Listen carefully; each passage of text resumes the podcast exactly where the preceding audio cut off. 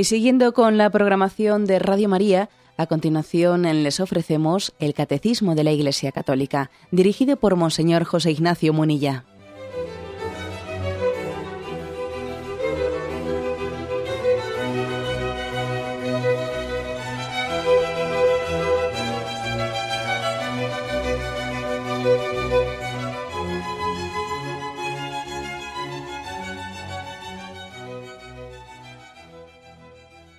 Cordial saludo a todos los oyentes de Radio María. Un día más, con la gracia del Señor, proseguimos el comentario del Catecismo de nuestra Madre la Iglesia. Dedicamos hoy el segundo programa al tema de la oración cristiana. Estamos recién iniciados en esta cuarta parte del Catecismo. Ayer hicimos una introducción a esta cuarta parte del Catecismo y además explicamos ya qué es, es la oración sirviéndonos de un texto que el catecismo extrae de la autobiografía de Santa Teresita del Niño Jesús. Damos un paso más. Ahora el catecismo entra en una, en, una división de la oración para explicar qué es la oración, subdivide de la siguiente forma. Dice, la oración como don de Dios, luego dice la oración como alianza, luego dice la oración como comunión. Bueno, nosotros vamos por la primera, ¿eh? la oración como don de Dios. Son varios puntos, comenzaremos por el primero hasta donde lleguemos, ¿no? Sin prisas, como es nuestra costumbre en este programa. Pero yo lo que quisiera deciros antes de comenzar, pues es que, bueno, a veces nos quejamos de que, de que no sabemos hacer oración, que nuestra oración es superficial, que igual hemos podido caer en ciertas rutinas. También necesitamos ser introducidos en la oración. Creo que los cristianos necesitamos maestros, maestros de vida espiritual, que nos introduzcan en la oración, ¿no? Lo necesitamos profundamente. Entonces creo que esta es una ocasión, una ocasión que vayamos viendo cómo el catecismo habla de la oración, viendo cómo se han recogido citas de santos padres, citas de, de los santos que son los que han tenido la experiencia profunda de lo que es la oración, y ante esa gran carencia que yo creo que, yo seguro que se haría una pregunta, ¿no? Pues eh, una encuesta. A ver, ¿cree usted que su oración es suficientemente profunda? Estoy seguro que la mayoría tendríamos la sensación de que nuestra oración no es lo intensa, lo profunda que debiera de ser. Es la percepción que tenemos, ¿no? Pero claro, luego no sabemos muy bien cómo sanarlo. O igual sí lo sabemos, pero no lo ponemos en práctica. Entonces, sirvámonos de esta ocasión eh, que nos da, bueno, pues eh, la explicación del catecismo de la Iglesia Católica. Como decía, para explicar qué es la oración, después de esa definición de Santa Teresita que ayer comentábamos, ha subdividido el catecismo en tres partes, ¿no? La oración como don, eh, como alianza, como comunión. Lo primero, la oración como don. El, punto primero que lo comenta es el 2559. Y dice así, eh, lo voy a leer no todo entero, sino me voy parando y lo voy comentando. La oración es la elevación del alma a Dios o la petición a Dios de bienes convenientes.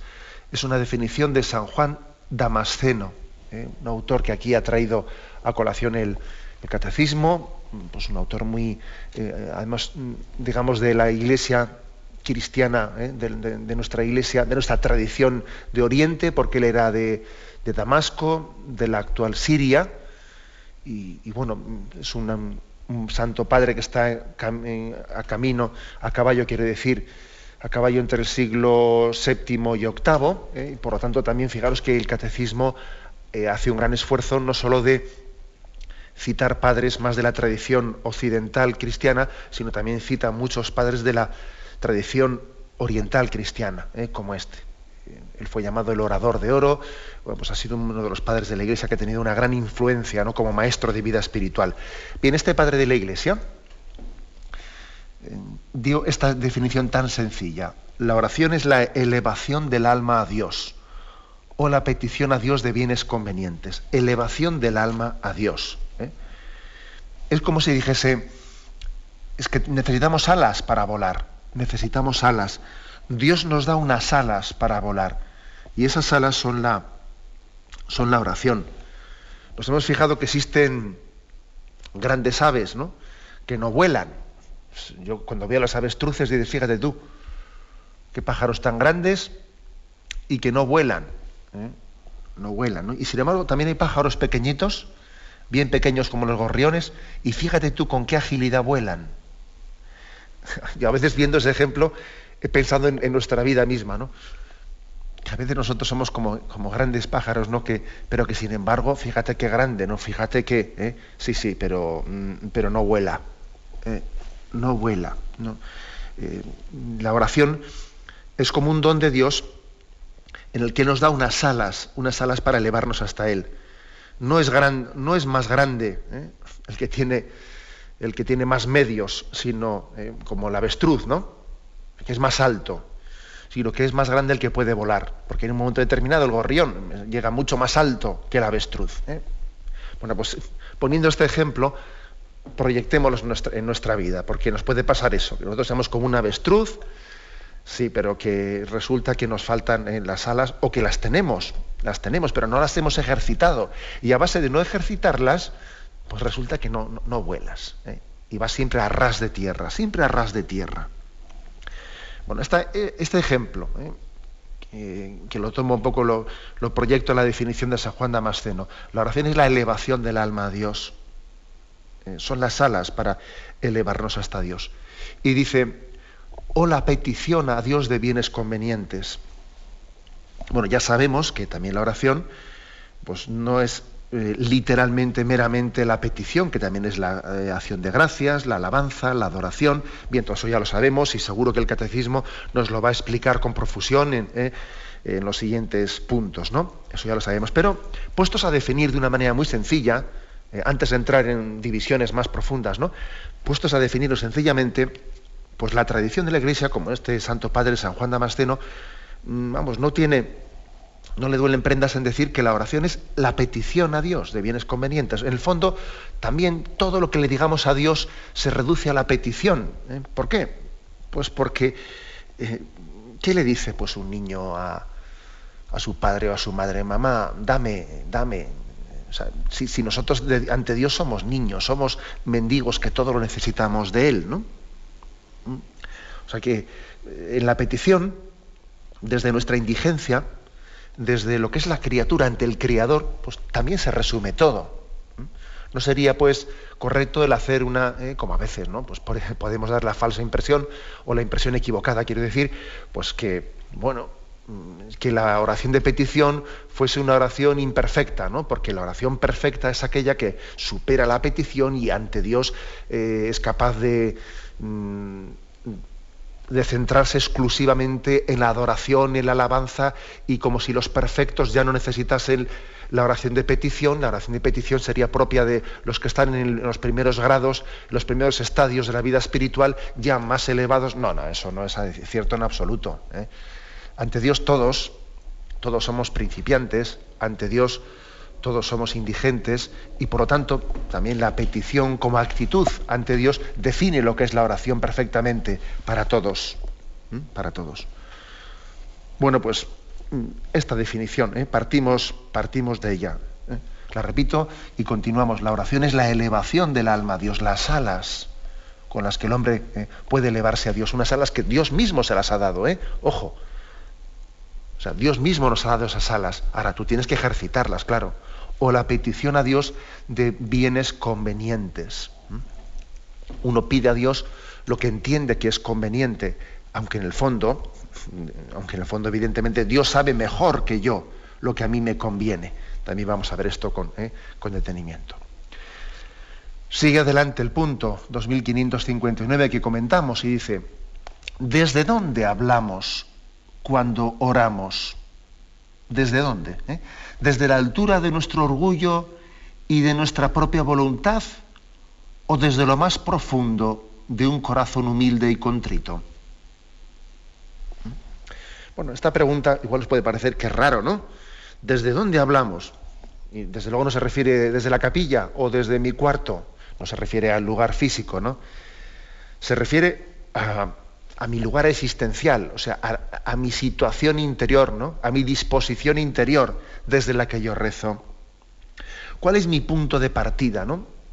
¿Desde qué situación eh, estoy rezando? ¿Desde qué disposición? El punto de partida desde el que uno reza condiciona mucho la oración, claro que la condiciona. Es verdad que en el transcurso, en el transcurso de la oración, pueden cambiar las cosas, que aunque yo eh, comience la oración desde un punto de partida, pues que no era el más conveniente, luego la oración va haciendo un poco el, milagro de irme cambiando, aunque había comenzado pues, muy, imperfectamente. Pero el punto de partida condiciona bastante las cosas. Lo que aquí se nos quiere, se nos quiere hacer entender es que igual no hemos pensado nunca en esto. Antes de empezar a rezar, yo desde qué disposición rezo. Y sin duda alguna, si os pongo algunos ejemplos concretos, lo vais a ver enseguida, ¿no? hay momentos claves en tu vida, momentos claves en los que te pones a hacer oración y es que, claro, estás totalmente introducido en ella porque las circunstancias en las que estás rezando te han puesto a ti ¿eh? en una disposición interior en la que tu oración es profunda y sincera, ¿no? Ahora, hay, también hay otros momentos en los que corremos el riesgo de que la oración sea, bueno, pues un, escaparate, ¿eh? Un escaparate en el que yo me estoy interiormente escondiendo, ¿no? O, guardando imagen. ¿eh? Para explicar esto, para explicar cómo es importante eh, pues, examinar desde cuál es mi actitud interior, ¿no? desde la que yo, si yo estoy rezando a corazón abierto, a corazón abierto, o si más bien mi oración es una pantalla, es una pantalla y yo me escondo y lo que, lo que expreso en mi oración yo no me he desnudado para rezar, sino que bueno, yo, yo me he escondido ahí y pongo una pantalla, eh, unas frases hechas en las que yo no estoy descubriendo mi alma. O sea, eso es muy importante ¿eh? para, para intentar desenmascarar ¿no? e iluminar cuál es el punto de partida desde el que nosotros solemos rezar. El catecismo nos, nos sugiere eh, que, que veamos, que examinemos el, el Salmo 130. ¿eh? El Salmo 130 que dependiendo también de la numeración de los eh, de la Biblia que tengáis puede ser también el Salmo 129, ¿no? O Salmo 129 o 130. Es un salmo muy muy conocido. De profundis clamavi ad te domine. Desde lo hondo a ti grito, Señor. Eh, me imagino que a los que conocéis un poco los salmos os sonará, porque además también se ha convertido en una, en una canción, eh, este, se ha musicalizado y muchas de nuestras iglesias se canta esa canción, desde lo hondo a ti grito, Señor, Señor, escucha mi voz, estén tus oídos atentos a la voz de mi súplica. Si llevas cuenta de los delitos, Señor, ¿quién podrá resistir? Pero de ti procede el perdón y así infundes respeto. Mi alma espera en el Señor, espera en sus palabras. Mi alma aguarda al Señor más que el centinela a la aurora. Aguarde Israel al Señor como el centinela a la aurora, porque del Señor viene la misericordia, la redención copiosa, y Él redimirá a Israel de todos sus delitos. Bueno, es un salmo este en el que, como veis, lo que principalmente está expresando es la actitud desde la que uno reza. Desde lo hondo a ti grito, Señor. No desde mm, mis labios, no desde, eh, desde la epidermis, ¿eh? desde lo hondo. Y está diciendo que, hay, una, es, hay una mirada a Dios que todo lo espera de Él. Desde nuestra situación de indigencia, aguardamos al Señor como el centinela a la aurora que está suspirando porque termine la noche, se le está haciendo larga y mira continuamente a ver si sale la luz. ¿no? Este, esto es lo que este salmo aquí quiere, quiere expresar. ¿eh? Quieres pensar con, mucha fuerza. ¿no? Mm, para explicar un poco esto, los que, los que han sido peregrinos a Tierra Santa, que me imagino que habrá muchos oyentes que han sido peregrinos, me imagino que recordaréis allí en Jerusalén, en la iglesia que se llama de San Pedro Galicanto, allí mm, se conserva el lugar en el que se cree que, estaba ubicado pues la prisión del Sanedrín, en la que el Señor pasó una noche. Y allí, digamos, en las mazmorras de, aquel, eh, de aquella casa, en los restos de aquella casa, se conservan los lugares en los que los presos solían ser descolgados, ah, sujetados por una, eh, por una cuerda, descolgados a una especie de agujeros donde allí eh, se les bajaba, ¿no? Y eran vejados, eran insultados en aquel, en, en aquel profundo hoyo, ¿no? Los peregrinos, cuando visitamos Tierra Santa, es costumbre allí en San Pedro Galicanto, bajar eh, hasta uno de aquellos lugares y allí rezar este salmo, el salmo eh, de profundis clama te domine, desde el hondo a ti grito, Señor. Se quiere hacer esta oración allí, recordando que todos los salmos alcanzaron su pleno sentido cuando fueron rezados por Jesucristo. Entonces uno se imagina cómo rezaría Jesucristo este salmo en aquel, en aquel lugar, en aquella mazmorra, en aquella especie de agujero al que se le había bajado por una cuerda, en aquella noche, en aquellas horas que pasó allí, antes de ser llevado ante Pilato, ¿no? Entonces uno, lo piensa, Jesús rezando allí, diciéndole al Padre, Señor, desde el hondo a ti grito, escucha mi voz, estén tus oídos atentos a la voz de mi súplica. Es muy importante que caigamos en cuenta que la disposición, la situación desde la que hacemos nuestra oración, muchas veces acaba condicionando que sea auténtica o sea superficial. ¿eh? Yo recuerdo haber, eh, haberle escuchado a un sacerdote que había estado en prisión, no voy a ponerme aquí a explicar ahora las situaciones eh, pues, por las que había estado en prisión pues, en, un, momento de su vida, porque las situaciones sabemos que pueden ser, ser muy complicadas. Y recuerdo que él, eh, él me decía que nunca había rezado los salmos, nunca había sentido la profundidad de esa oración eh, como en aquella circunstancia de su vida. ¿no? que cuando él eh, había cogido el breviario decía, ¿cuántas veces yo he rezado el breviario? Y lo he rezado así superficialmente, ¿no? Como incluso, pues igual, así de rapidillo, ¿no? De rapidillo, rezando papá, papá, los salmos, etc. He venido aquí, estoy en esta situación de la prisión, y cuando me pongo a rezar, desde lo hondo a ti grito, Señor, Señor, escucha mi voz, eh, me doy cuenta que mi disposición, el desde dónde estoy rezando las cosas, cambia completamente la oración. ¿Cuántas veces ocurre que parece que ha hecho falta que la, providencia de la vida ¿no? nos haya quebrado, nos haya tenido que quebrar, para que hayamos tenido como experiencia de nuestra indigencia y entonces hayamos empezado a rezar de verdad? Madre mía, es curioso, ¿eh? A veces no, hemos eh, experimentado lo que es rezar desde la profundidad de nuestro corazón hasta que en la vida de alguna manera no nos hemos visto quebrados y entonces hemos rezado con plena profundidad y humildad. Bueno, vaya por delante ¿no? esta, esta reflexión, pero que aquí el catecismo sí que nos, nos pregunta, ¿desde dónde hablamos cuando oramos? A ver, ¿desde dónde? ¿Desde qué situación? Dice, desde la altura de nuestro orgullo y de nuestra propia voluntad. ¿Mm? Porque bueno, existe ese riesgo, ¿eh? el riesgo de que uno rece para reafirmarse. Me estoy autoafirmando cuando rezo, ¿no? Me siento fuerte y entonces aquí estoy yo afirmándome ¿eh? para salirme con la mía. ¿eh? O estoy hablando desde, desde una actitud que dice, Señor, eh, tú lo sabes todo. ¿sí? ¿Yo qué te voy a decir a ti? No, te, no me dirijo a ti para decirte lo que tienes que hacer, sino para decirte, aquí estoy, Señor, mírame. A esto se refiere el catecismo. Tenemos un momento de reflexión y continuamos enseguida.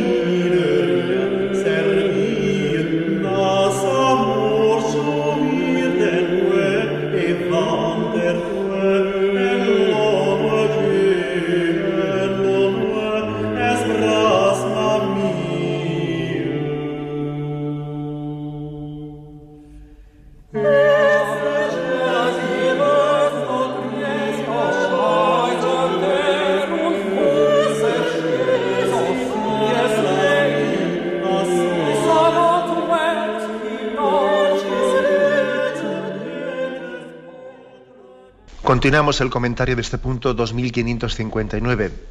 La oración como don de Dios. ¿Qué es la oración? Decíamos en la intervención anterior que aquí el catecismo pregunta desde dónde rezo, desde qué actitud estoy rezando. ¿no?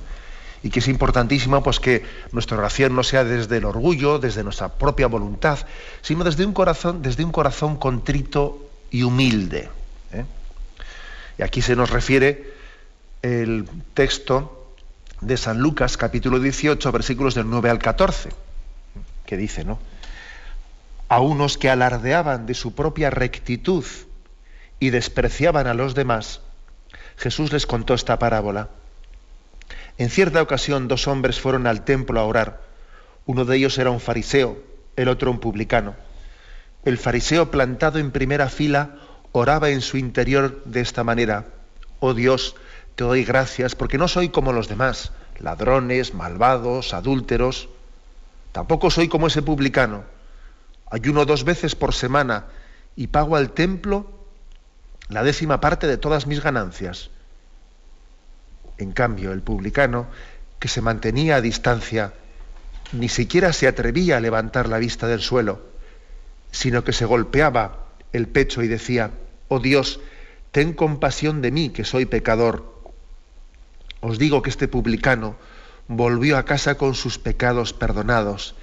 El fariseo, en cambio, no, porque Dios humillará a quien se ensalce a sí mismo, pero ensalzará a quien se humille a sí mismo. Bueno, se puede decir más fuerte, pero no más claro, ¿eh? como se suele decir esto. ¿no? La verdad es que es un texto clarísimo ¿no? del Evangelio en el que nos está diciendo, mira, desde, desde qué actitud estoy hablando. ¿no? Y el fariseo está hablando desde una actitud en la que él cree cree que no necesita la misericordia de Dios, eh, cree que no la necesita. ¿eh?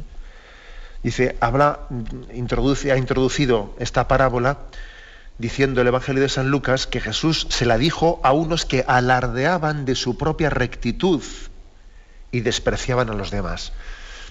Ya sé que esto es una cosa de la que a mí me habéis escuchado muchas veces, que me repito mucho, pero es que creo que es importantísimo, que define mucho nuestra, nuestra cultura, este autocalificativo que muchas veces hacemos, yo soy buena gente, ¿eh?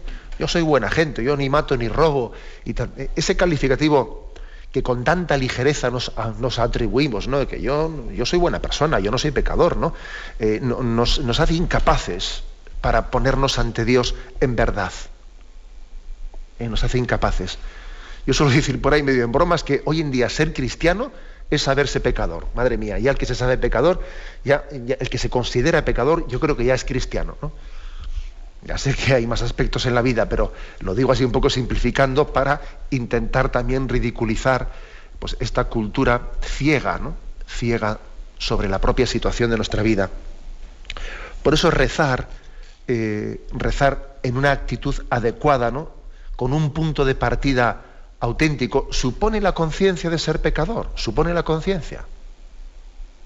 Es imposible rezar bien sin conciencia de ser pecador. Partes ya de un punto equivocado.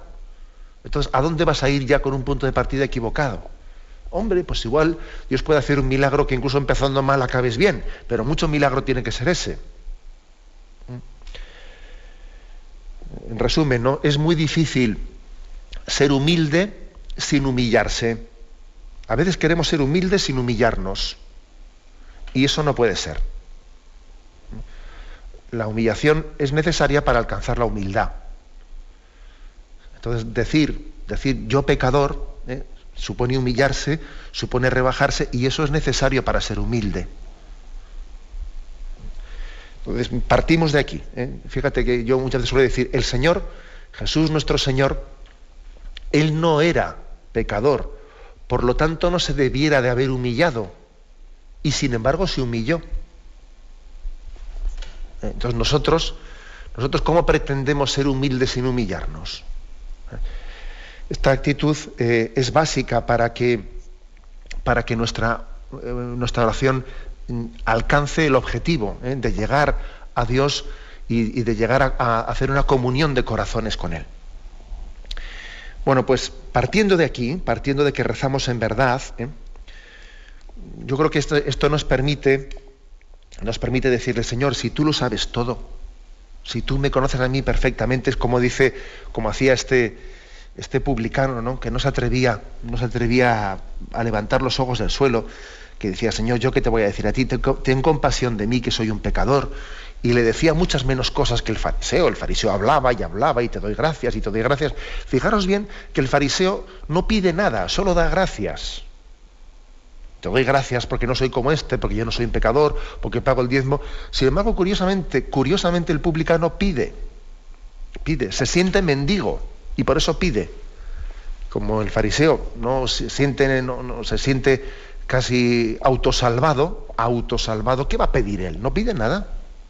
O sea, también la oración de petición es propia de la actitud de, humilde del, que se pone ante Dios sabiendo que es un mendigo, ¿no? Bueno, pues yo creo que mm, eh, este no saber, este no decir muchas cosas, ¿no? sino decir únicamente, Señor, ten compasión de mí, que soy un pecador, es una actitud como, como si se dijese, Señor, eh, ¿qué te voy a decir? Si tú lo sabes todo. Más que pedirte, me presento ante ti, ya, me ves. ¿eh? Recuerdo que una ocasión un monje, un monje de la Oliva, allí en Navarra, en un pequeño retiro que nos dio, nos decía esto.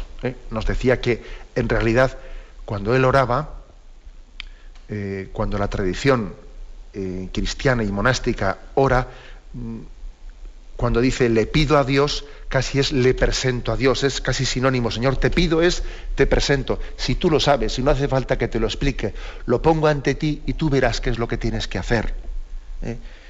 Te pido y te presento casi es lo mismo, es, es, es sinónimo, ¿no? Señor, tú verás, yo no te voy a decir a ti lo que tienes que hacer, no voy a ir yo de maestrillo. A veces uno se presenta como si le dijese, mira Señor, te voy a explicar lo que tienes que hacer. Primero solucionas esto, luego lo otro, ¿a dónde voy yo? ¿A dónde voy yo dándole lecciones a Dios de estrategias, no?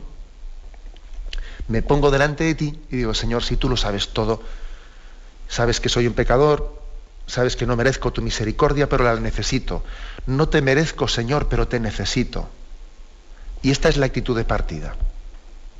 La de aquel que tiene esto bien claro Señor, no te merezco, pero te necesito. Y es más, cuanto menos te merezco, más te necesito. Y así, y así, digamos, estamos como respondiendo a esta pregunta que hace el catecismo, ¿desde dónde rezamos? ¿Desde dónde?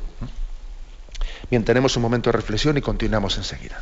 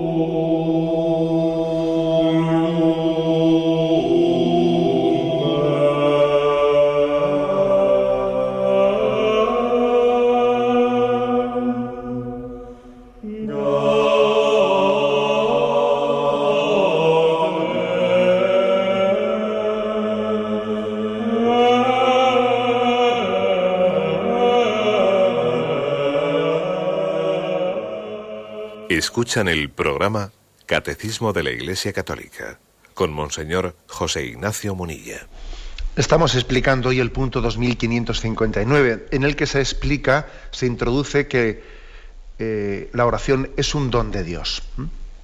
Y hemos, eh, hemos insistido en que debemos de cuidar la actitud desde la que hacemos oración, para que sea una actitud que nazca de un corazón contrito y humilde. Concluimos leyendo el punto y dice, la humildad es la base de la oración. Nosotros no sabemos pedir como conviene. La humildad es una disposición necesaria para recibir gratuitamente el don de la oración. El hombre es un mendigo de Dios.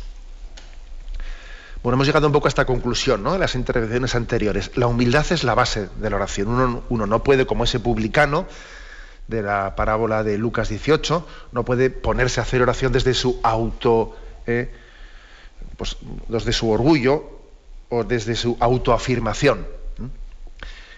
Y da una razón, eh, que es Romanos 8:26. Nosotros no sabemos pedir lo que, nos, lo que nos conviene. Vamos a leer este texto porque es un texto que, es, que dice muchas cosas. ¿eh? Romanos 8, leyendo a partir de, del versículo 18 en adelante. Es entender que eh, la oración está ligada a la esperanza, a la espera de la salvación. ¿eh? Entonces dice, considero por los demás, por lo demás, que los sufrimientos presentes no tienen comparación con la gloria que un día se nos descubrirá la creación, en efecto, espera con impaciencia que se descubra lo que serán los hijos de Dios. Sometida a la caducidad, no voluntariamente, sino porque Dios así lo dispuso, abriga la esperanza de compartir, libre de la servidumbre de la corrupción, la gloriosa libertad de los hijos de Dios. Y es que la creación entera está gimiendo, gimiendo a una, con dolores de parto, hasta el día de hoy. Pero no solo ella, también nosotros, los que estamos en posesión del Espíritu como primicias del futuro, suspiramos en espera de que Dios nos haga sus hijos y libere nuestro cuerpo. Porque ya estamos salvados, aunque solo en esperanza. Bien entendido que esperar lo que uno tiene que lo que uno tiene ante los ojos no es verdadera esperanza, pues ¿cómo seguir esperando lo que ya se tiene ante los ojos? Pero si esperamos algo que no vemos, es que aguardamos con perseverancia. Asimismo, aunque nos sabemos débiles, el Espíritu viene en nuestra ayuda. Aunque no sabemos pedir lo que nos conviene, el Espíritu intercede por nosotros de manera misteriosa. Y Dios, que sondea lo más profundo del ser, conoce cuál es el sentir de ese espíritu que intercede por los creyentes de acuerdo con su divina voluntad. Bueno, un texto precioso de San Pablo en el que nos, viene a decir cómo eh, en esta, esta vida, esta creación, el mundo entero está gimiendo, está deseando que venga una salvación. Aunque no, no nos demos cuenta de ello, ¿no? pero todo el mundo suspira porque venga una redención, ¿eh? una redención que además en Cristo ya se ha dado, pero claro, la tenemos en esperanza, todavía no la hemos, no, podemos gozar de ella plenamente hasta la vida eterna. ¿eh? Entonces hay como una expectación. La creación entera está expectante, deseosa de la salvación. El mundo necesita la salvación. Y hemos sido salvados en Cristo, ya, pero todavía esa salvación la tenemos en esperanza y no, y no, nos, y no la estamos gozando plenamente hasta la vida eterna. Bien, entonces en esta situación es en la que nace de aquí, de esta situación existencial, de esta espera, nace la oración. La oración está totalmente ligada a la esperanza, a la espera. El que no espera no reza. Tengámoslo esto bien claro. El que no espera no ora. La oración es totalmente proporcional a la virtud de la esperanza. Dime cómo es tu esperanza y te diré cuál es tu oración, y viceversa. Eh, dime cómo es tu oración y te diré cómo es tu esperanza.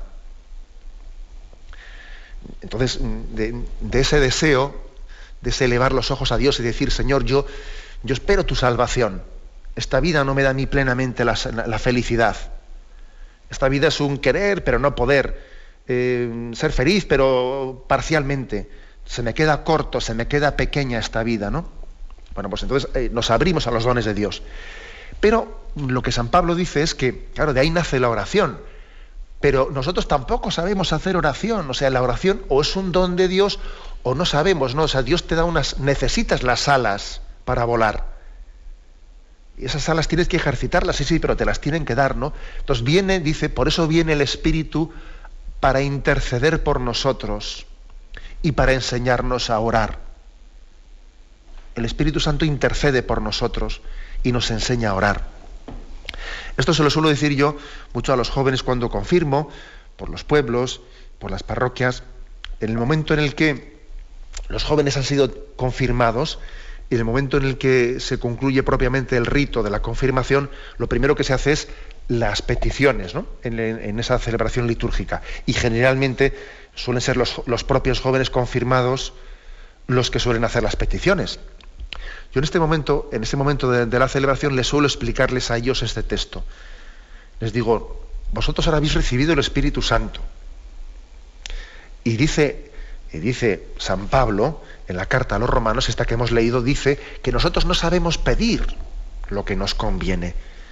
Y entonces el Espíritu Santo nos enseña a pedir, nos enseña a orar, intercede por nosotros. Por eso ahora que estáis recién confirmados, movidos por el Espíritu Santo, aprended a orar. Aprended a orar, ¿no? Esto es muy importante. Es decir, es que claro, hay una escuela de oración. ¿eh? ¿Y esto en qué se traduce? Pues hombre, esto se traduce en primer lugar, en que el Espíritu Santo nos inspira. Eh, tenemos que escuchar la voz del Espíritu dentro de nosotros. Se traduce también que el Espíritu Santo, Él está inspirando la oración litúrgica. Eh, o sea, la oración litúrgica, cuando nosotros rezamos con la liturgia de la Iglesia, esa oración ha recibido la inspiración del Espíritu Santo. Luego aprendemos de la liturgia también a rezar. Es una escuela de oración la liturgia, ¿eh? Ojo. Yo sé que muchos de vosotros diréis, sí, sí, yo por ejemplo, leyendo los salmos, aprendo a rezar. Eh, en las oraciones litúrgicas aprendo a rezar, por ejemplo, las secuencias de Pentecostés o tantas cosas, ¿no? O sea, el Espíritu Santo intercede por nosotros tanto eh, a un nivel más íntimo eh, o, personal, en el sentido de que te inspira interiormente y te enseña a hablar con Dios, con Dios Padre, y también en el sentido de que la, la propia oración litúrgica, esa que estás rezando, está inspirada por el Espíritu Santo. Tenemos que dejarnos, eh, dejarnos enseñar y dejarnos mover por el Espíritu Santo para que interceda por nosotros con gemidos inefables. ¿no? Señor, yo no sé hablar contigo. Envíame tu Espíritu eh, para que ponga en mi corazón los sentimientos y las disposiciones y en mis labios las palabras que tú mismo inspiras para que yo te las diga. Esto es importante. ¿eh? Por ejemplo, cuando rezamos en la liturgia el Salmo responsorial, ¿no? Hemos rezado una primera lectura y el Salmo responsorial es como qué respuesta eh, provoca en ti, o debiera de haber provocado en ti, esa lectura que ha sido proclamada. Entonces el Espíritu Santo suscita en ti esa respuesta con el Salmo responsorial, etcétera, etcétera. ¿eh? Bueno, pues mm, eh, la conclusión a la que estamos llegando es que mm, tenemos que tener una gran, una gran confianza confianza para pedir en humildad. ¿eh? Pedir en humildad es, Señor, tú lo sabes todo, tú me inspirarás lo que tengo, lo que, tengo que pedirte. Soy como un niño, ¿eh? soy como un niño al que me están enseñando a hablar contigo. Yo me acuerdo mucho cuando, eh, pues en nuestra infancia, como nuestros padres nos enseñaban, ¿no? Y, nos daban una cosa, ¿y qué se dice? Se dice gracias, y pues gracias. Y nos estaban enseñando a expresarnos, ¿no? Educadamente. También algo así, ¿no? Algo así. El Espíritu Santo nos, nos está educando en cómo expresarnos, en cómo tener esa, esa plena confianza en Él. La última frase, con la que vamos a concluir, dice, la humildad es una disposición necesaria para recibir gratuitamente el don de la oración. El hombre es un mendigo de Dios. Es decir, para recibir bien los dones de Dios, hay que recibirlos humildemente, o sea, es decir, teniendo conciencia de que se reciben gratuitamente. Lo importante, fijaros, no es recibir o no recibir los dones, sino recibirlos bien. Dios muchas veces nos da sus dones sin que nosotros tengamos una actitud auténtica acogiéndolos. Es más importante recibir bien que el hecho de recibir. ¿eh? Cuando se suele decir eso, ¿no? ¿Qué se dice? y en vez de decir muchas, eh, muchas gracias, dice muchas veces, muchas veces, no, que dámelo muchas veces en vez de decir muchas gracias. Bueno, pues la verdad es que es un, es un decir verdaderamente patético, porque en realidad es más importante la gratitud de la recepción que el don mismo que he recibido. Es más importante. Solamente, solamente se ora bien cuando yo sé que lo que recibo no, no lo merezco, es gratuito. Y esta actitud es la que la Iglesia quiere que, cultivemos dentro de nosotros. ¿no? Lo que no puede ser es que pensemos que la oración es una especie de socatira, ¿eh?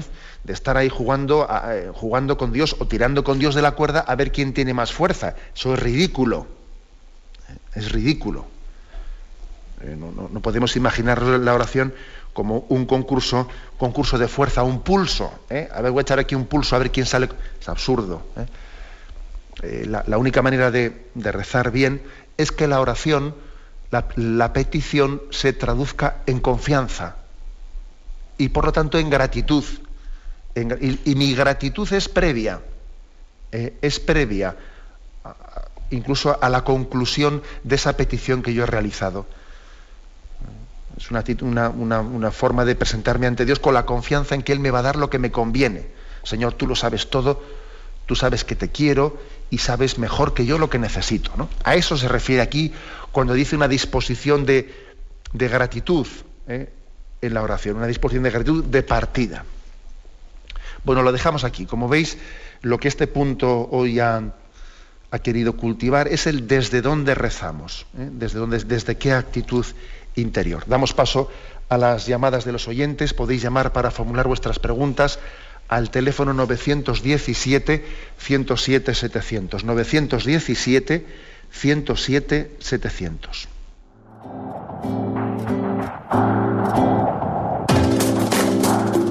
estos voluntarios que dan su tiempo generosamente en el día a día.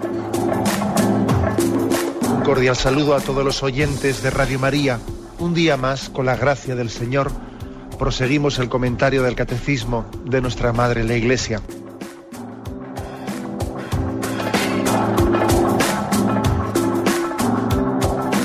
Porque le has quitado la única manera de protesta que tiene. O sea que cuando hay un dolor fuerte no hay que tomar analgésicos, hay que ir no, no, hay que tomar, No, sí, hay que bien, pero, pero no analgésicos fuertes para que se cometa el error de bloquear la defensa y no poder llegar al diagnóstico. Bien, bien.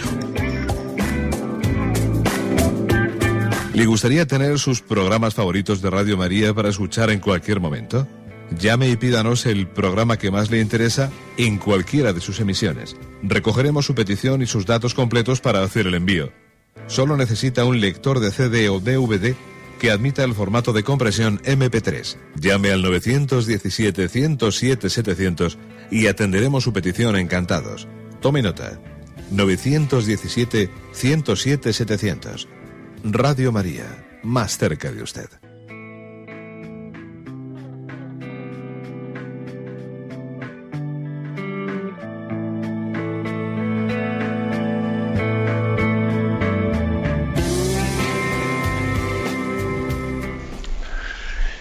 Sí, buenos días. ¿Con quién hablamos? Sí. Adelante, le escuchamos. ¿Es para mí? Sí, adelante. Sí, soy María. Quería saber, eh, cuando se tiene eh, un poco de miedo de ir a, la dirección, por si, eh, porque tienes experiencia de que a veces pues ha sido muy fuerte la persona, no sé, tratándote, pues, no sé, ¿Qué, se puede hacer? No le he entendido. Cuando se tiene miedo de ir a dónde, ha dicho usted? A, la dirección espiritual. Ah, ya, ya, de acuerdo. Bien, muchísimas gracias por su pregunta. Mire, vamos a ver. Yo creo, mm, yo creo que hay que dar un, acto de confianza grande, ¿no? Es posible que igual también, pues hombre, pues igual también su forma de expresarse, usted pues se puede ver que es una persona que es tímida o con cierta inseguridad, etcétera, ¿no? y también eso puede condicionar un poco eh, pues su actitud de decir, no sé, que le dé miedo el que alguien, pues como se, dice popularmente, ¿no? Pues le meta el dedo en el ojo y que le hurgue y bueno, yo lo entiendo, eh, yo entiendo que puede haber también situaciones existenciales en las que uno tiene miedo a que le aprieten, ¿no? a que, bueno, también es verdad que los directores espirituales tenemos que tener pues un ejercicio de paciencia, etcétera, para adaptarnos a las personas que psicológicamente o en sus situaciones, pues uno no, no tiene el mismo ritmo uno que otro, y hay que adaptarse también los ritmos de las personas, ¿no? Ahora bien, mire usted, yo creo que un director espiritual es una instancia tan importante, tan importante que yo tenga un sitio en el que pueda abrir, abrir mi corazón, pueda expresar cómo me veo interiormente y se me pueda decir en verdad, no, no por cumplidos, no por quedar bien, sino qué consejos concretos se me dan, ¿no? Para cómo caminar en rectitud y en verdad y cómo crecer, ¿no? Entonces, también es verdad una cosa, que para que la dirección espiritual sea auténtica, sea verdadera y no sea únicamente un buscar, buscar sentirme, ¿eh? sentirme bien conmigo mismo, es que toda dirección espiritual es normal, eh, es normal también que, me escueza un poco, porque claro, cuando, cuando se hurga en la herida y, y, cuando además se me van a dar unos consejos que, claro, que son poner el dedo la llaga, etcétera, es normal que me cueste. Es normal. Yo no creería en una dirección espiritual en la que todos son bien sobrejuelas y nunca, no, no creería en ella, porque eso es señal de que no se están abordando los problemas, ¿no? Al abordar los problemas escuecen. Pero si escueces que se está sanando. ¿eh? Entonces sí que la dirección espiritual es un lugar de búsqueda de paz, pero también al mismo tiempo se abordan los problemas y eso pues, conlleva su cruz. ¿eh? Por eso yo le diría, mire, si le cuesta, en el fondo es un, es un signo de que también le está haciendo bien. Luego confíe en ello y entréguese. Adelante, damos paso a un siguiente oyente. Buenos días. Buenos días. Buenos días, sí, le escuchamos. Soy María Teresa. Adelante, María Teresa. Hay veces que voy a una iglesia un ratito y me pongo delante del sagrario y solamente se me ocurre decir, porque igual voy con muchos problemas, pero no voy a empezar a decir los problemas que tengo, y miro al sagrario y digo, Jesús, tú estás ahí, me estás mirando y yo te estoy mirando estoy un rato y me marcho. Y esa es toda la oración que he hecho. Pues fíjese usted, yo creo que en el fondo, claro que es obvio que esa es una oración bien hecha, porque decía el santo cura de Ars que en la oración eh, se derriten nuestras penas como la nieve delante del sol. ¿eh? La nieve delante del sol, sencillamente poco a poco se va derritiendo. ¿no? Entonces uno se pone delante del Señor y, y va con sus cruces, va con sus problemas, ¿no? Y sencillamente lo que hace es los pongo delante de él. Igual ni le hablo de ellos. igual sí, dependiendo de la situación y del momento, ¿no? Pero la, presencia de Dios ya eh, es ya por sí sola, su sola presencia, ya va derritiendo mis problemas, ¿no? Porque no es lo mismo una cruz llevada a solas o llevada con Cristo. Eh, ya solamente su compañía la transforma la transforma. Por eso es tan importante, decía yo ayer, el acto de la presencia de Dios en la oración. Lo más importante de la oración, mucho, mucho más importante incluso de qué, voy a decir, es la conciencia de que estoy en su presencia y no estoy solo. ¿Mm? Adelante, vamos a pasar a un siguiente oyente. Buenos días. Buenos días. Buenos días, sí, le escuchamos. Mire, yo quería saber, he tenido cuatro abortos.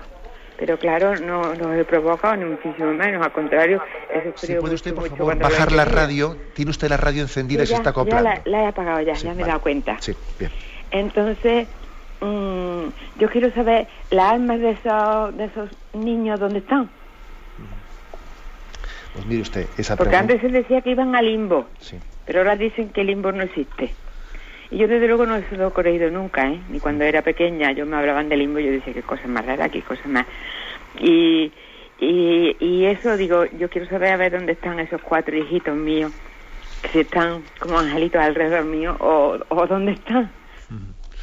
Pues mire usted, la verdad es que es cierto que el catecismo de la Iglesia Católica en su momento, cuando explicamos eh, eh, este tema, leímos el punto del catecismo en el que dice eh, que con respecto al destino eterno de los niños que mueren sin haber sido bautizados, porque claro, eh, digamos que la fe católica dice que los adultos que mueren sin haber sido bautizados serán juzgados conforme a lo que en su conciencia hayan conocido como verdad y su apertura al amor, ¿no? Pero claro, en el caso de estos niños, como no han llegado a tener uso de razón, entonces, como su destino eterno no podemos eh, aplicarlo a, esta definición anterior, porque no han tenido en su conciencia un conocimiento de la verdad o apertura o cerrazón al amor. Entonces, por eso, eh, por eso había en algún momento en, la historia de la Iglesia, nunca el magisterio lo ha formulado, pero sí que había una explicación eh, sobre la posibilidad del limbo, ¿eh? que era pues, un, destino no, del cielo, sino un destino de una felicidad, eh, de una especie de paraíso, ¿eh? de paraíso natural, ¿no? al que podían ir los niños que habían muerto sin uso de razón y no bautizados. Bueno, pero eso nunca ha formado parte del magisterio de la doctrina de la Iglesia, aunque hubiese llegado a, a expresarse pues, en algunas catequesis. ¿no? Entonces, digamos que lo que dice el catecismo es que la Iglesia considera, cree que existen, eh, que Dios en su, en su infinitud, en su misericordia infinita, tiene otras formas extrasacramentales para que, para que esos niños mm, gocen de la visión de Dios. Yo de hecho suelo decir que el 28 de diciembre celebramos la fiesta de los santos inocentes. Y esos niños que mató Herodes allí en el entorno de Belén, esos niños pues eh, no, murieron bautizados, como es lógico, ¿no? Y les consideramos santos inocentes por el hecho de que murieron en vez de Cristo, ¿no? Y, y sin embargo esos abortos que usted ha tenido, es Cristo el que ha muerto en vez de ellos el, que ha muerto por ellos, ¿no? Con lo, cual creemos plenamente que por otros medios extrasacramentales la sangre redentora de Cristo les ha purificado y gozan de la visión de Dios.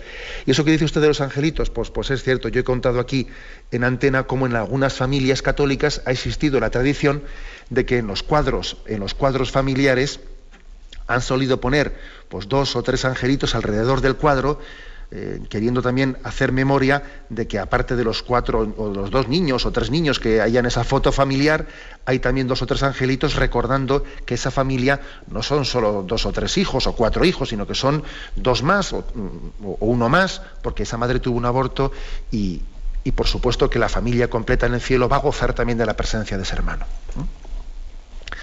Adelante, hemos pasado a un siguiente oyente. Buenos días. Buenos días, monseñor.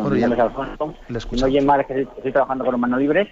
Le, voy a, le voy a dar una experiencia y una pregunta. La experiencia es que el Señor me acaba de regalar una cosa que yo haciendo laudes, en la oración después de los salmos venía, Señor, concédeme lo que necesito y no me atrevo a pedirte. Y me está concediendo con usted aprender a orar. Y después le quiero preguntar, el rezar en la calle, en el metro, en el transporte público, el rosario, ¿eso es algo? Porque está, no me puedo sentar igual que si estoy cerrado, pero es cuando, en vez de distraerme por ahí, lo dedico al Señor hace tiempo. Entonces, y yo darle gracias al Señor porque la experiencia que tengo es súper positiva con ustedes, que el Señor ha cumplido, que me está concediendo lo que no me atrevo a pedir y lo que necesito pues, con ustedes. Gracias. Gracias a usted. Bueno, pues la verdad es que mm, dos cosas, ¿no? Eh, es verdad que la oración que podemos hacer pues cuando vamos viajando y vamos rezando, por ejemplo, el rosario en el coche, ¿eh?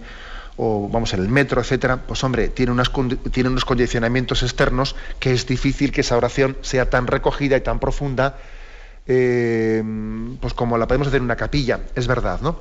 Pero, vamos a ver, yo creo mm, que sin embargo es una, una oración que también nos ayuda a vivir en presencia de Dios voy caminando, voy viajando, voy por la vida, mira, y estoy en presencia de Dios. Ya sé que es una oración que es difícil que sea tan profunda y concentrada, pero me ayuda a viajar, a vivir en presencia de Dios, a salpicar toda la jornada y toda la existencia de su presencia.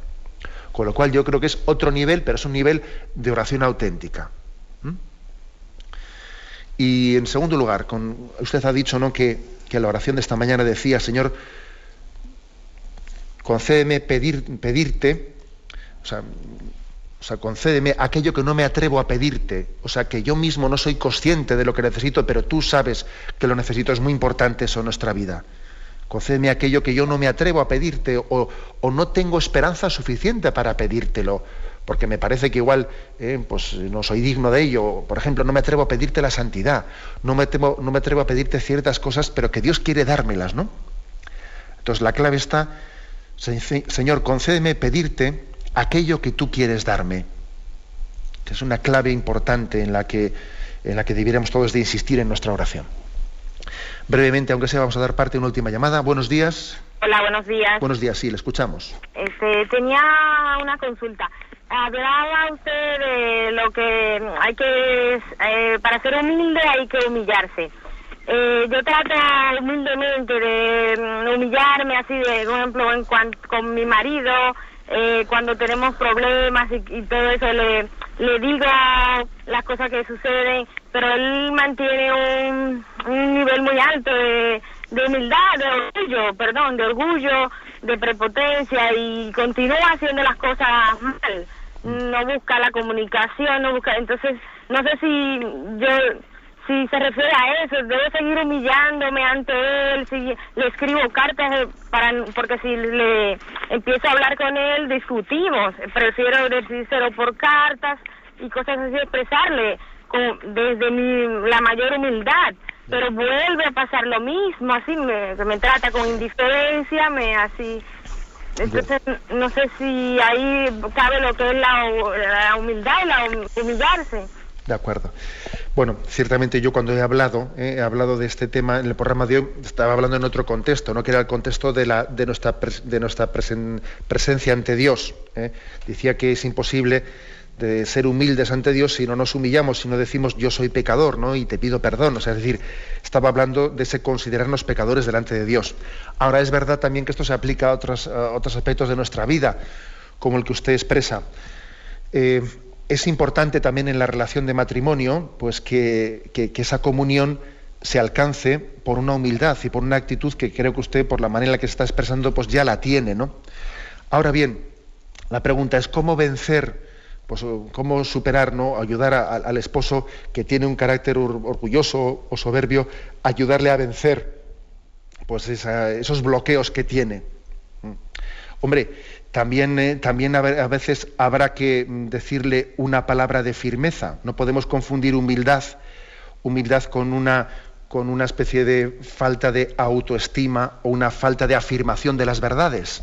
explico? Eh? O sea, aquí hay que conjugar, hay que conjugar una, mm, una actitud muy humilde en la que las cosas no las hagamos por amor propio, las hagamos por amor a la verdad, pero también a veces por amor a la verdad hay que decir una palabra eh, pues una palabra de decir, oye, cariño, eh, vas, o sea, vamos mal y aquí esta falta de comunicación que tenemos nos está, tenemos que pedir una ayuda, eh, pues que alguien nos ayude para que nuestro matrimonio no, haga aguas por aquí o por allá. O sea, también hay que decir palabras de firmeza. No podemos, no podemos eh, confundir esa llamada a la humildad y a la humillación con no eh, afirmar, reconocer, diagnosticar los males y también expresarlos. Ahora, expresarlos al mismo tiempo, no llevados del amor propio y del enfado interior, sino con una búsqueda humilde de la verdad. ¿eh? Eso, creo que hay que conjugarlo también. ¿eh? Bien, tenemos el tiempo cumplido. Me despido con la bendición de Dios Todopoderoso, Padre, Hijo y Espíritu Santo. Alabado sea Jesucristo.